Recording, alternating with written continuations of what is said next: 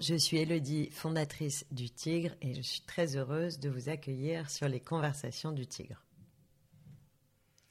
Et je m'appelle Sophie Flack et j'ai la joie de présider une association qui s'appelle Recherche sur le yoga dans l'éducation.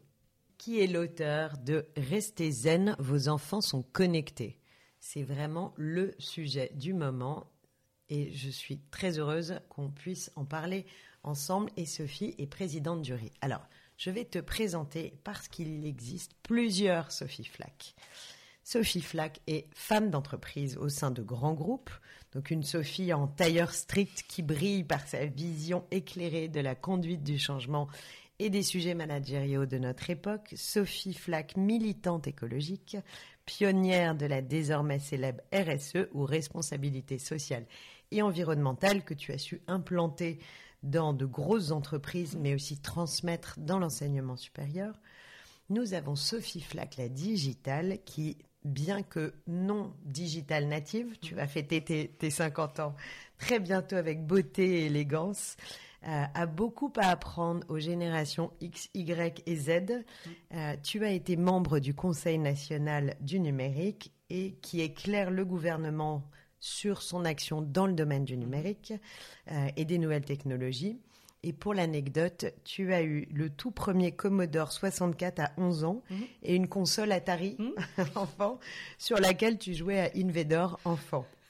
Enfin, nous avons Sophie Flack, écrivain, qui a eu le courage de prendre la plume sur ce sujet très sensible de l'hyperconnectivité des enfants et je pense qu'on en est tous conscients. Mais ça inquiète autant que ça rebute, mais le sujet doit être adressé. Et enfin, et j'ai envie de dire surtout, Sophie Flack est yogini et présidente du RI, que vous connaissez tous, l'association Recherche sur le yoga dans l'éducation, un organisme qui a été créé par Micheline Flack, qu'on adore et que je salue tendrement, qui est donc ta tante par alliance. Euh, et qui propose d'intégrer les techniques du yoga dans l'enseignement scolaire académique pour aider les enfants à mieux grandir et à mieux se concentrer et réussir. Voilà, c'était une longue introduction, mais parce que Sophie a une vie riche et passionnante et qu'on a beaucoup de, sujets à aborder ensemble. Donc, bienvenue dans cette conversation du tigre. Alors, comme c'est l'heure de la rentrée, on va commencer par le commencement, la question la plus évidente pour tous les parents qui nous écoutent, mais aussi tous les yogis. Quelle est ta vision de cette rentrée particulière euh, pour des enfants qui ont traversé 18 mois de Covid et qui attaquent, voilà, qui viennent de vivre leur deuxième rentrée masque sur le nez?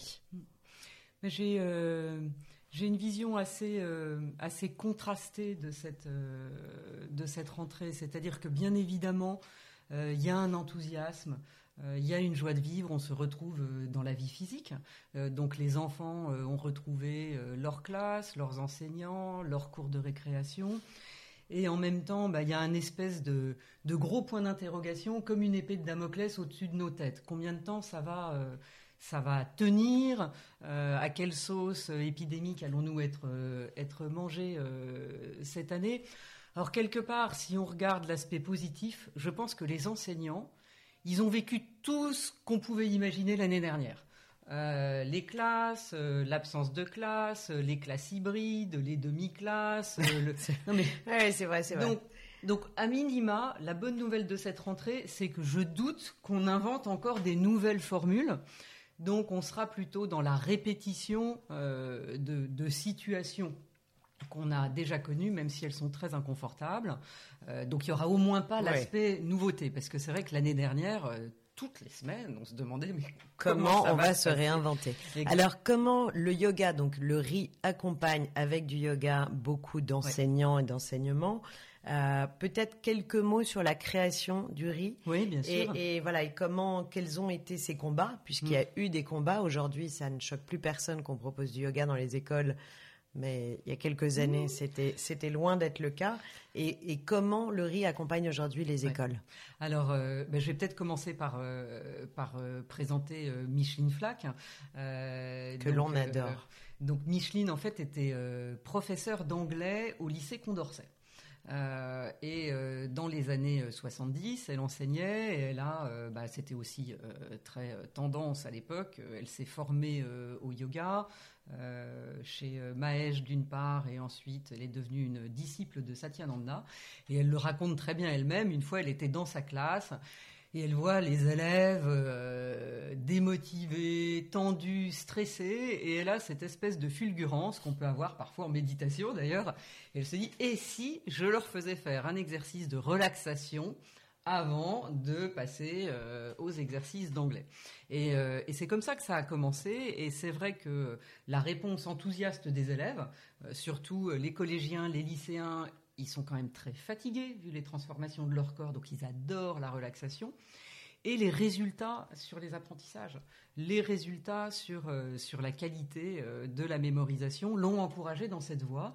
Et du coup, en 1973, elle a créé le RI, donc elle a créé l'association euh, que j'ai la joie de présider aujourd'hui, Recherche sur le yoga dans l'éducation, et elle s'est entourée, et là elle était euh, ben, de nouveau euh, clairvoyante et novatrice, elle s'est entourée de pédagogues, elle s'est entourée d'enseignants, mais elle s'est aussi entourée de médecins, de chercheurs, pour explorer l'ensemble des bienfaits du yoga dans la classe, et ce qu'elle a apporté aussi de fondamental, c'est qu'elle a théorisé la bonne manière d'apporter le yoga à l'école et euh, les yogis vont s'y retrouver.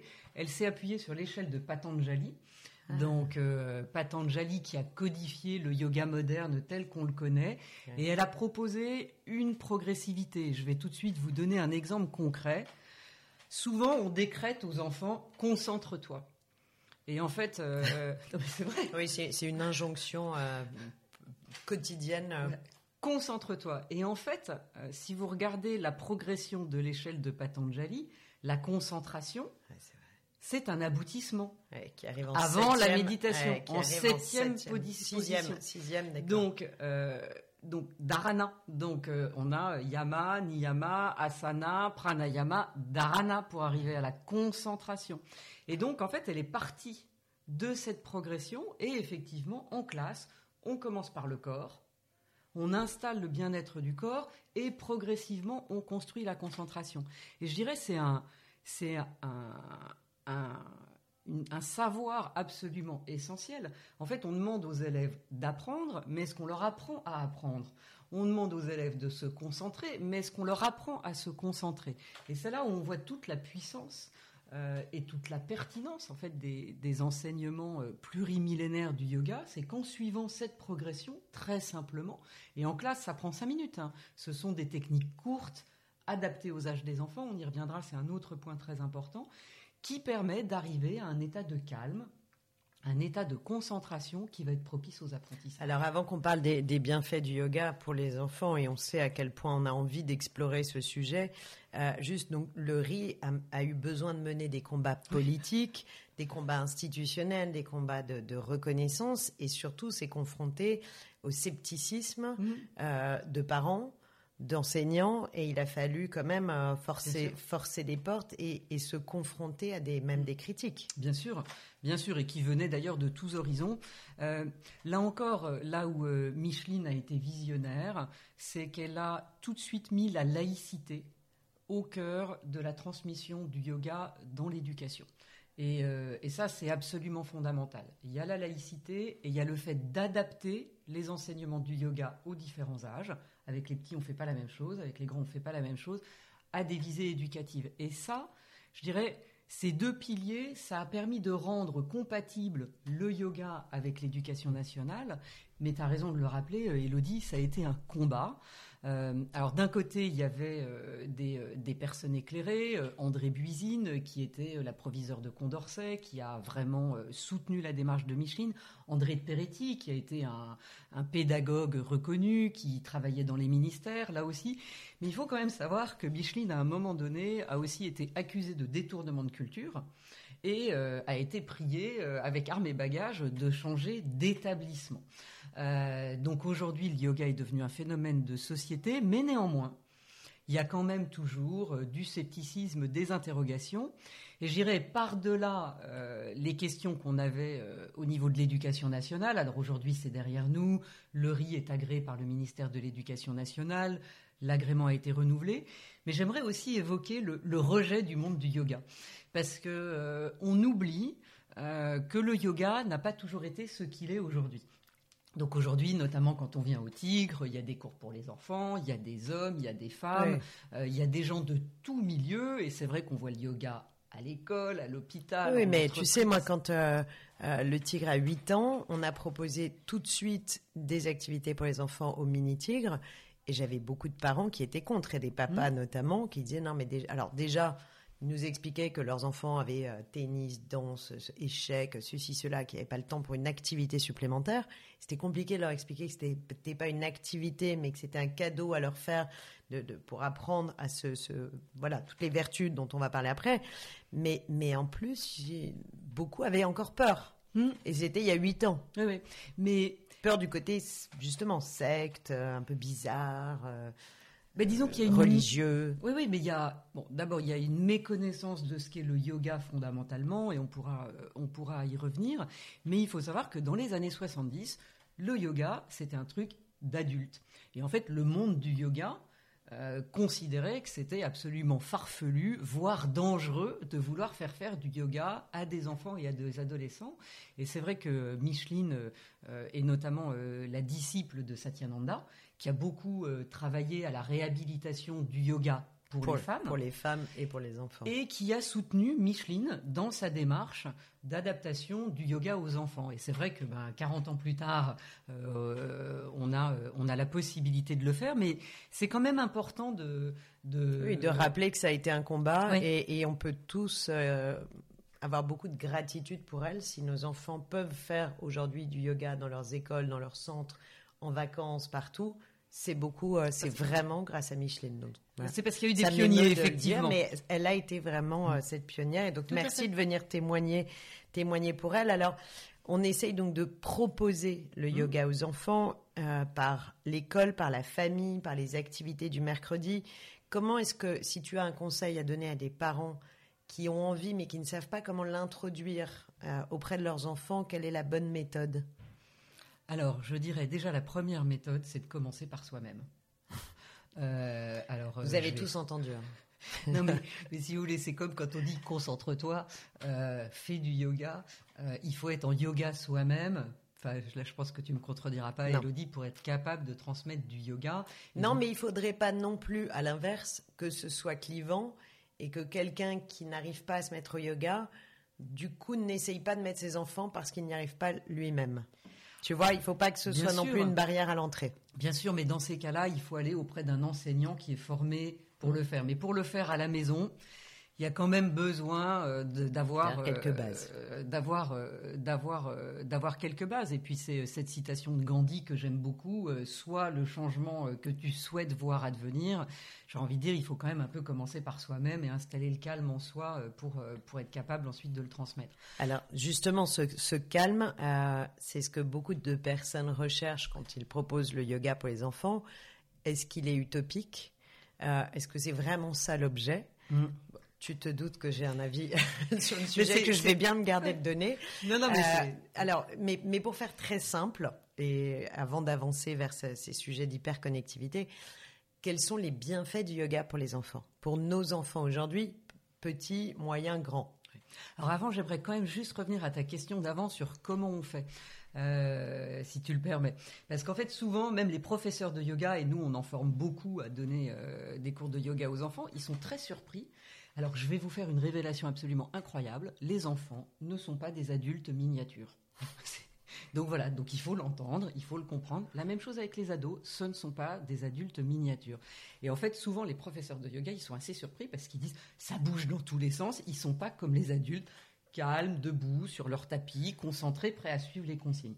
Donc le yoga pour les enfants, c'est vivant, c'est ludique, avec les petits, on passe par des histoires, en fait, on raconte des histoires et on va induire les postures, on va induire les respirations, et on est très attentif à leur stade de développement physio-psychologique. Donc on ne tient pas les postures, le, corps est en développement, donc là aussi c'est très important. On ne fait pas de pranayama poussé.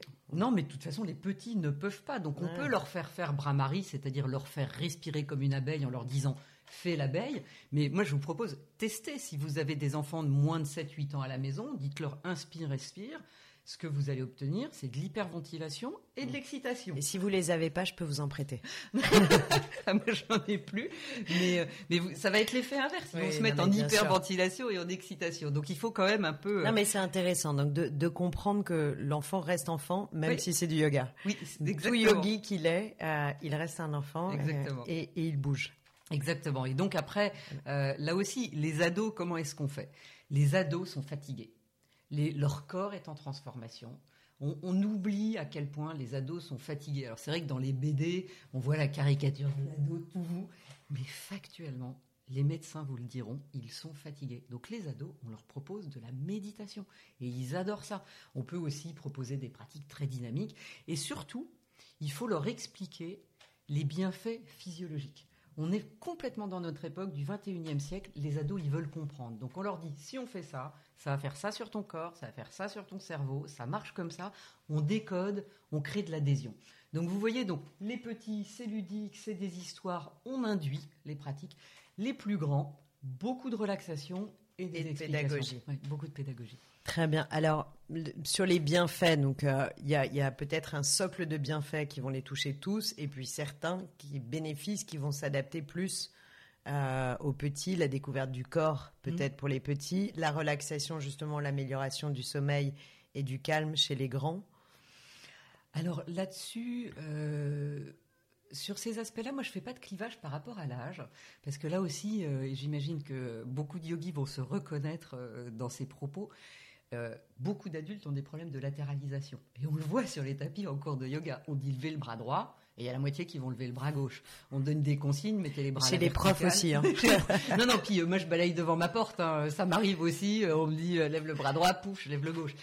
Donc en fait, la latéralisation, la découverte du schéma corporel, hein, Corel, tu as raison de soulever ce point-là, ça s'acquiert, mais in fine, ça s'acquiert à tous les âges. Par contre, la chance euh, de faire faire du yoga à des petits, c'est qu'on va leur permettre de découvrir et de, s'approprier le schéma corporel très tôt. Et on sait que c'est un socle pour les apprentissages, parce que ça permet le repérage, ça permet le repérage dans l'espace, le repérage visuel, qui sont fondamentaux, notamment pour l'apprentissage de la lecture, par exemple. Donc, euh, donc voilà, mais je pense qu'en fonction du vécu de chacun, bah, si un gamin est bien latéralisé dès qu'il est petit, il n'en a peut-être pas besoin plus tard, mais un ado peut avoir besoin, comme un adulte, de revisiter la latéralisation. Et est-ce que, euh, puisqu'on va parler euh, d'écran et d'hyperconnectivité, euh, est-ce que pour des parents qui auraient du mal justement à trouver les bonnes clés tout en ayant envie d'offrir ce cadeau aux enfants, est-ce que le yoga sur les écrans, tu valides? Les applis les, de yoga, ah. les, le yoga. Alors, Alors je, euh, je, prends le risque de me tirer une balle dans le pied, puisque comme chacun sait, on en propose sur euh, le Tigre Yoga Play. Mais, mais, mais ton avis m'intéresse. Alors, euh, d'abord, moi, je pense qu'il faut s'adapter au contexte. Et grâce au numérique, pendant le confinement, on a pu continuer à pratiquer. Hum. et grâce à des gens comme vous, on a pu apporter du yoga de bonne qualité euh, dans les foyers. Après, ma conviction, c'est que ça n'est pas suffisant. Euh, le yoga, ça s'apprend auprès d'un enseignant qui va pouvoir corriger des postures, qui va pouvoir aussi adapter le cours aux spécificités euh, de chaque élève. Hein, on le voit bien, en cours, on nous donne des corrections sur les alignements, sur les respirations. Donc je pense que c'est un complément utile.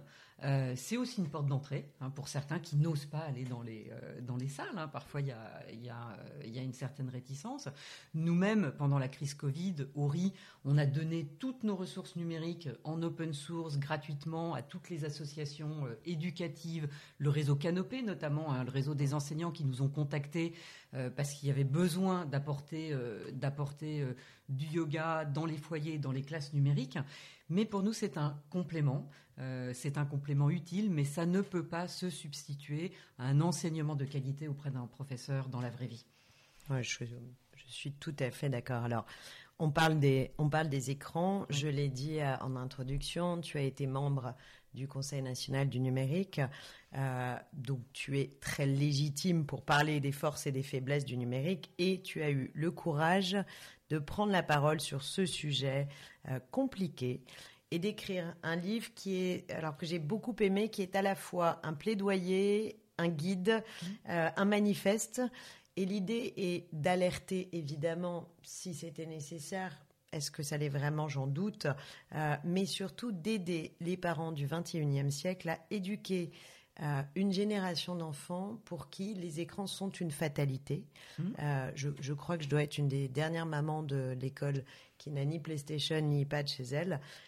mais c'est vrai que, alors ça peut étonner, faire sourire, mais aujourd'hui ça paraît incongru de ne pas avoir d'écran, que les enfants n'aient pas mmh. d'écran.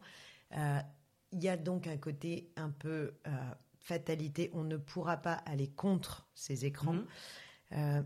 Mais comment on gère une famille connectée et quelles sont les bonnes règles? Alors évidemment, en fait, je te demande de résumer 300 pages en deux minutes. Euh, et je, je, voilà, je vous remontre. Est-ce qu'on voit bien? Oui, on voit bien, parfait, on fait signe qu'on voit bien. Donc restez zen, vos enfants sont connectés ou comment le yoga aide les enfants à garder le contrôle à l'ère numérique, édité chez Payot. Alors ce, ce livre, je l'ai euh, coécrit avec Jacques de Coulon. Jacques de Coulon, qui est euh, proviseur, qui était proviseur, il est à la retraite maintenant, professeur de philosophie au collège Saint-Michel euh, en Suisse, donc c'est l'équivalent d'Henri IV hein, chez nous pour donner quelques repères et qui fait partie de l'aventure du riz depuis ses premiers jours. Il a d'ailleurs écrit avec Micheline euh, le livre fondateur euh, du riz, euh, qui est le, livre du yoga à l'école, et ensuite le livre de la méditation à l'école. Donc, et en fait, avec Jacques, on a beaucoup réfléchi au titre de ce livre, et vous voyez que de manière complètement contre-intuitive, on dit restez zen. Et au même moment, il y a eu un livre qui est sorti sur le crétin digital. Et, euh, et en fait. Euh, Donc c'est sorti l'année dernière. Oui, pile pendant le Pile au début du premier confinement. Et pof, il y a eu le confinement. Juste au moment où justement on s'apprêtait à passer 18 mois derrière des écrans. Et euh, c'était parfait. Et en fait, si vous voulez, ce titre, il traduit notre philosophie, qui est une philosophie très yogique, qui est que oui, les écrans sont là.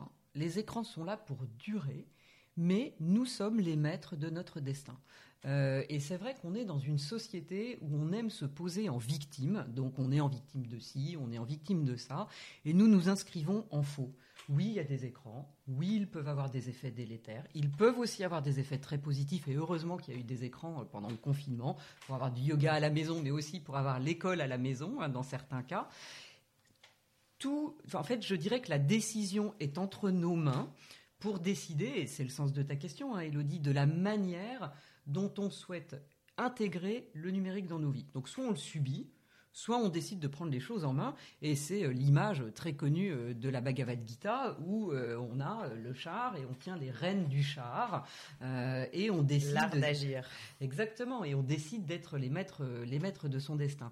Donc du coup, nous on est convaincus qu'on peut faire émerger un usage raisonné du numérique.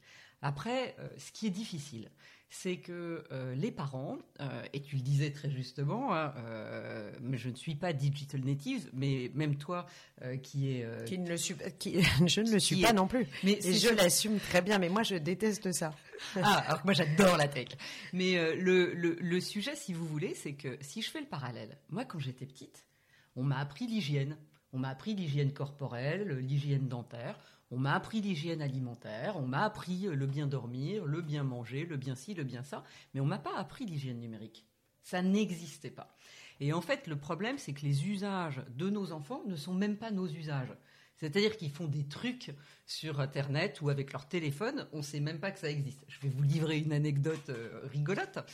Euh, mon fils, quand il avait 3 ans, envoie un SMS à son grand-père, mon père, qui m'appelle, qui me dit oh, Léo, mais il est absolument incroyable, il sait déjà écrire. Je lui dis non, non, il sait juste utiliser la fréquence, la fonction dicter un message. Il ne tape aucun message, il les dicte. Et, euh... toi, tu savais pas que ça pouvait faire. Ceci dit, moi, j'ai découvert euh, quand mes enfants ont appuyé sur une touche en disant "Dis Google, est-ce que je dis mais qu'est-ce qu'il fait? Il est en train de parler à Google." Et donc j'ai découvert aussi cette fonction formidable. Donc oui, tu as raison. Ils ont, ils ont cette, non mais ils ont un instinct, ils ont une intuition. Mais néanmoins, il y a des bonnes et des mauvaises consommations du digital. Euh, est-ce que euh, si on ne sait pas comment gérer ça, est-ce qu'on peut simplement se donner quelques règles de dire c'est un, temps de consommation, c'est une façon, c'est un temps de contrôle, euh, et on n'a pas non plus envie de devenir les gendarmes des écrans de nos enfants. Enfin, moi personnellement, non. D'ailleurs, c'est pour ça que j'ai résolu, j'en donne ah oui, alors moi je l'assume totalement. Hein. Ah oui? Ah, tu, es gendarme. ah oui, totalement totalement. Ah, euh, bah, mais euh, euh, là aussi, je dirais, la première chose, et c'est un des objectifs que nous avons avec ce livre, c'est que si vous voulez, il y a parfois une espèce de snobisme à dire non, mais alors moi, ça, j'utilise pas. Vous avez plein d'adultes notamment plein d'enseignants qui vont vous dire non mais Facebook, moi j'y touche pas. Alors la bonne nouvelle, c'est que les jeunes Facebook, ça les intéresse pas non plus, hein, ça c'est mort, ça va plutôt être Snapchat ou TikTok. Mais moi je dirais la première règle, c'est de s'intéresser c'est de s'intéresser. C'est-à-dire que les jeux auxquels jouent mes enfants, j'y joue. Euh, les, les, les, les youtubeurs qu'ils regardent, je les regarde. Je ah les regarde, mais bien sûr, avec eux. Euh, et, mais pourquoi? Bien évidemment, je ne vais pas faire tous les épisodes, mais moi j'ai besoin de m'assurer que ce qu'ils regardent n'est pas, n'est pas euh, de la trash news, n'est pas pornographique, n'est pas dangereux. Donc effectivement, je leur demande, je leur propose de le faire ensemble. D'abord, on découvre ensemble, et si ça nous va bien, ben, ils ont le droit de continuer, et si ça nous va pas bien, on le bloque. On a des applications de, gestion de, de gestion de leur temps numérique et de leurs accès numériques. Donc je dirais la première chose pour les parents, la première règle, c'est intéressez-vous. Je vous dis pas que ça me passionne de me taper certains youtubeurs, mais c'est une règle incontournable. Donc après on se répartit on se répartit les rôles avec mon ah mari. Je, suis très impressionnée. Mais c'est indispensable. TikTok, c'est pas mon truc, c'est pas ma génération. Moi, je suis la génération Facebook. Néanmoins, j'ai regardé. Et Atari, comme moi. Et Atari, et Atari. Mais, euh, mais euh, c'est pas mon truc. Mais je ne peux pas ne pas m'intéresser à ce qui les intéresse. Et donc effectivement, on décrypte l'ensemble des phénomènes numériques. Et là aussi, je voudrais donner un exemple concret. En ce moment, tout le monde parle de harcèlement. Tout le monde parle de cyberharcèlement. Mais comment voulez-vous protéger vos enfants du cyberharcèlement si vous ne savez pas ce que c'est si vous ne savez pas en quoi c'est différent du harcèlement? Donc je vais vous le dire très simplement, le harcèlement à l'école, il est circonscrit au lieu et au temps de l'école. Le cyberharcèlement, il n'a plus de lieu, il n'a plus de limite, il n'a plus de limite temporelle, il n'a plus de limite physique, et surtout, et ça c'est beaucoup plus grave, il y a un phénomène de meute. C'est-à-dire que quand vous avez un harceleur dans la vraie vie, généralement, il y a une personne, il peut y avoir parfois un petit groupe d'écoliers, et on peut même espérer qu'il va y avoir, euh, croisant les doigts, un surveillant, un professeur qui pourrait intervenir. Vous êtes sur Internet, alors là, il n'y a personne. Et il y a effectivement ce phénomène de meute. parce des que les WhatsApp qui se, qui se liguent. Exactement. Parce que les agresseurs sont cachés derrière leur écran. Et donc là aussi, moi, quand je te dis je suis Attila le 1, alors, euh, moi, j'ai beaucoup de débats euh, avec euh, notamment la directrice de l'école, de nos enfants. Ils, ne monitorent pas les fils WhatsApp des enfants. Moi, je dois dire que je n'en reviens pas. Est-ce qu'on imagine laisser une cour de récréation sans surveillance? Non. Mais par contre, un fil WhatsApp en cinquième, sans professeur pour modérer, je comprends que ça n'est pas dans leur description de poste telle qu'elle a été posée par Jules Ferry en 1800 et des brouettes. Mais en 2020, ça me semblerait pas complètement aberrant qu'on crée cette responsabilité. Alors, est-ce que ça doit encore tomber sur le dos des profs à qui on demande tout? Pas nécessairement, mais c'est peut-être une nouvelle fonction à créer parce que c'est, moi, ça me semble lunaire qu'on imagine éduquer à plein de choses et notamment, on, on, gère les cours de récré, mais on gère pas les fils WhatsApp. Et c'est vrai qu'avec nos enfants, nous regardons régulièrement ensemble leurs fils WhatsApp. Et je sais que ça, ça, ça, ça choque parce que bah, moi, quand je recevais une lettre quand j'étais gamine, ma mère la regardait pas, c'était ma vie privée. Oui, c'est ça. Ils revendiquent, euh, ils revendiquent un espace privé. Euh. Mais mais c'est pas les mêmes dangers. et en fait, euh, le, pour revenir au conseil, je pense que si très tôt on explique à un gamin, écoute, on va le regarder ensemble, on va regarder ensemble ce que tu fais sur Internet, parce qu'il y a des choses bien, il y a des choses moins bien, mais on le fait ensemble. Bah, du coup, si vous commencez dès qu'ils ont, euh, bah, souvent le premier téléphone portable, c'est l'entrée en sixième ou c'est en cinquième, vous créez ces rituels. Et en fait, c'est comme en yoga, on a des rituels. Et du coup, bon, alors je vous cache pas qu'à 16, 17, 18 ans, ça va devenir plus compliqué, mais vous avez peut-être pu du coup installer les bons réflexes. Alors, tu as, je cite une phrase que j'ai beaucoup aimée dans le, dans le livre, puisqu'on parle de, de, mettre un cadre finalement. Mmh. Tu dis Poser un cadre est indispensable pour permettre un usage bénéfique des technologies. Comme l'écrit Emmanuel Kant, la règle n'est pas là pour nous couper les ailes, mais bien pour nous fournir un cadre libérateur, pour nous permettre de mieux travailler ou de rester concentrés. Règle du silence. Elle est donc au service d'une plus grande liberté et, pour Kant, c'est ce principe qui constitue le critère d'établissement d'une règle. Mmh. Donc finalement, ta règle, le cadre que tu nous proposes aujourd'hui ou que tu nous conseilles, c'est justement d'encadrer une consommation pour rendre les enfants plus libres dans cette consommation. Donc je pense que c'est une très bonne euh, c'est une très bonne règle et je repartagerai cette mm. phrase avec vous. Et pour ceux qui vont se précipiter pour acheter le livre, c'est page 47. Et en l'occurrence, je vais rendre à César ce qui est à César. Euh, c'est Jacques le philosophe. Ah. Donc toutes les citations de philosophie viennent plus de Jacques. Alors, le yoga, on le, on le sait, nous qui l'explorons, et théoriquement nous amène vers une petite mort de l'ego. En tout mm. cas, c'est une des quêtes euh, du yoga. Alors, je, mets entre guillemets parce que je pense qu'il y a pas mal de yogis à qui on pourrait le, rappeler, qui s'exposent sur les réseaux sociaux. Et on le voit, nos enfants, nos ados, parmi cette, euh, enfin, au, milieu de toute cette consommation euh, d'écran, il y a ce fameux sujet des selfies et de je me regarde toute la journée dans le téléphone. Euh, on a presque le sentiment qu'avec euh, ces écrans, on perd un peu de spontanéité, mmh. on perd de naturel. Et même chez les petits, dès qu'il y a un écran qui apparaît dans le, dans le paysage, tout de suite, on les voit, ils changent. Alors, toi, tu autorises quelque part une consommation intelligente des écrans. J'essaye. Comment est-ce qu'on leur apprend que cette surexposition dont ils sont presque en recherche aujourd'hui, elle est leur pire ennemi de demain? Mm. Alors, c'est une question euh, complexe parce qu'en fait, les, jeunes, aujourd'hui, le, portable, c'est devenu un membre à part entière. C'est-à-dire, c'est leur troisième bras, c'est leur deuxième cerveau. Et, leur miroir. Ah oui, oui, oui, complètement. Mais si on leur dit on est ringard. Oui, mais on peut tout à fait assumer d'être ringard. Euh, ah oui, moi j'assume très ça, aucun avec problème. Charme. Mais euh, le donc là aussi, alors d'abord moi j'ai j'ai euh, j'ai une statistique absolument incroyable à vous révéler. Est-ce que vous savez que 30% des enfants in utero sont exposés numériquement Donc en fait, ça commence par les parents c'est-à-dire qu'il y a 30% aujourd'hui des parents qui attendent un enfant qui mettent déjà des photos de leur mouflet in utero sur les réseaux sociaux. Donc là aussi, si tu veux, je reviens à quelle exemplarité. Enfin, vous savez, c'est comme les parents qui disent regarde pas ton portable à table et qui décrochent le téléphone. Donc voilà. Après, euh, par rapport à cette euh, à cette surexposition, je pense qu'il est fondamental de décoder pour les enfants pourquoi ils sont tellement accros à ça? Et en fait, tous les outils numériques fonctionnent sur des boucles de frustration et de récompense. Donc en fait, et euh, c'est, ça marche pour tout. Donc en fait, quand vous postez des photos, vous avez des likes.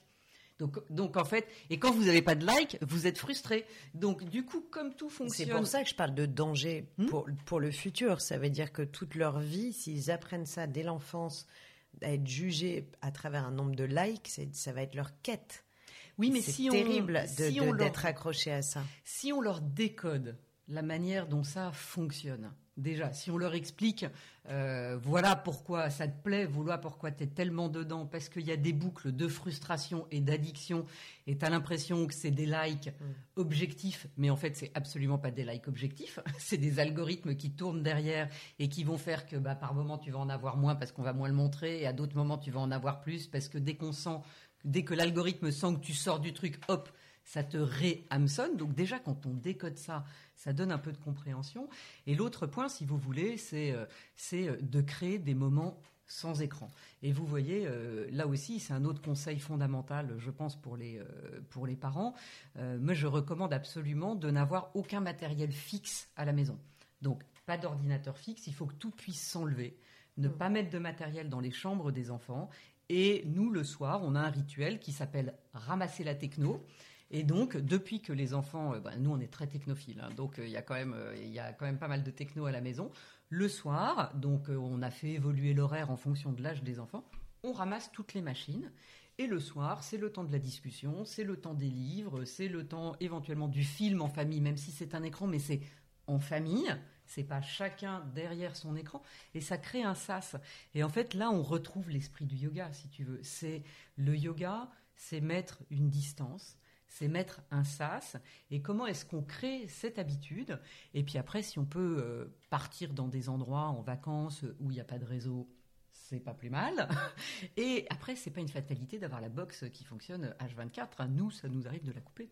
Donc voilà, donc je vous dis pas qu'on est les parents les plus populaires de la planète, mais à un moment donné, au même titre qu'à Paris, on nous fait, ou dans les villes, on nous fait la journée sans voiture, on a aussi le droit de faire la journée sans, portable. Mais si on commence tôt, on crée ce bien-être à ne pas être toujours avec son nonos, son sucre digital. Oui, et peut-être ne pas, enfin, oser avouer aussi que c'est dur pour nous. Ah, être capable de montrer aussi notre vulnérabilité bien sûr. par rapport aux écrans et leur dire bah voilà ça va être une vraie mm. souffrance je vais me couper de mon portable pendant 24 heures donc mais après, ça fait du bien. Partageons. Non, non, mais c'est vrai, c'est vrai. et, là où moi je suis plutôt optimiste, c'est qu'en fait, euh, les jeunes d'aujourd'hui sont beaucoup plus mûrs que nous. C'est-à-dire qu'on a effectivement toute une tendance assez accro, mais vous avez aussi toute une tendance très décroissante, et vous avez de plus en plus de jeunes qui achètent des téléphones qui ne font que téléphoner qui ne sont pas des smartphones, qui sont très soucieux du pilotage de leurs données numériques, qui sont tout à fait conscients du fait que c'est un asset. Et au même titre qu'on voit émerger une nouvelle génération assez décroissante en termes de consommation, on voit aussi émerger une génération beaucoup plus consciente et du coup, in fine, décroissante elle aussi. Et peut-être que euh, les générations euh, de euh, nos enfants sont ceux qui ont connu alors on va dire l'euphorie technologique, mm. mais l'éducation numérique est en train de se mettre en place et les jeunes sont eux-mêmes en train de faire le ménage. Oui, et ils sont très conscients que toute cette, euh, cette dégénérescence programmée mm. de, la techno, c'est un sujet. Ils parlent de recyclage de téléphone.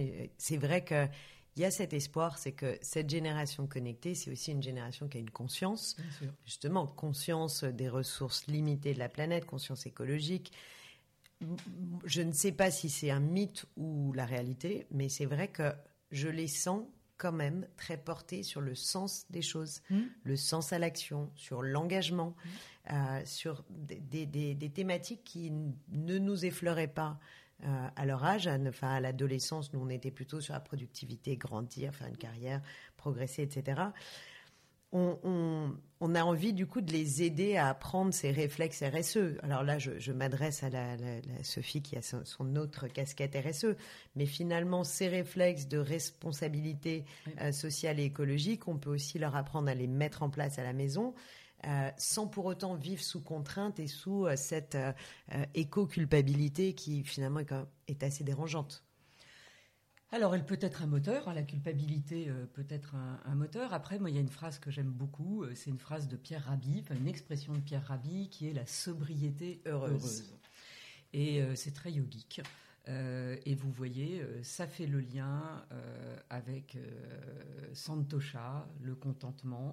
Ça fait le lien aussi avec la modération. Euh, donc on est bien dans euh, Yama et Niyama de nouveau euh, de Patanjali et je pense qu'on peut trouver un dépassement, une élévation personnelle. du contentement dans, la modération. Et, là aussi, vous voyez typiquement un des premiers gestes qu'on peut faire à la maison pour, pour lutter contre, contre le dérèglement climatique, c'est de manger beaucoup moins de viande. Manger beaucoup moins de viande et notamment beaucoup moins de viande rouge. Euh, ben, nous, à la maison, typiquement, c'est le cas.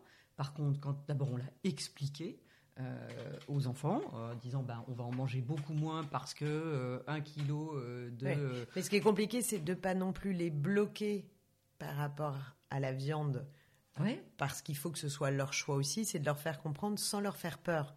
il y a toujours cette, ce, ce, curseur à placer au bon endroit euh, de ne pas non plus les mettre dans une, une angoisse profonde de, euh, du délitement des ressources de la planète, tu vois, de les laisser dans une pleine conscience qu'ils ont encore le pouvoir d'agir, mais, mais pas de, la conscience d'une fatalité dangereuse. Tu vois, c'est sensible comme sujet pour des enfants. Euh, parce que tu mets le doigt sur le sujet le plus, le plus critique. Hein. Typiquement sur l'exemple de la viande, on peut faire une fête le jour où on en mange. Et typiquement, moi je vous ai pas dit, on est devenu végétarien ou vegan. On en mange, mais de manière raisonnée.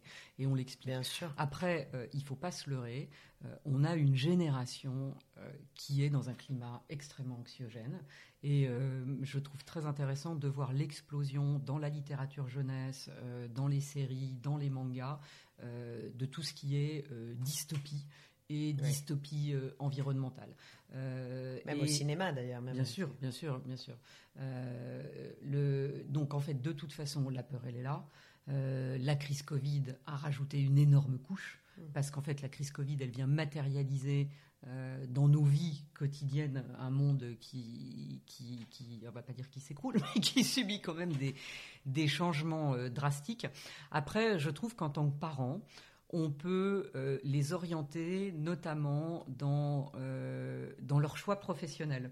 Alors moi j'ai vu un film très rigolo, euh, c'est un, film où il y a une catastrophe environnementale et puis il y a certaines personnes qui reçoivent un message et qui leur dit allez à tel endroit, allez à tel endroit. En fait il y a une météorite qui va s'écrouler sur la Terre et puis bah, il y a ce couple, l'un et l'autre reçoivent un message en disant rejoignez tel abri et tous leurs amis autour, il y avait un anniversaire, ne reçoivent pas le message.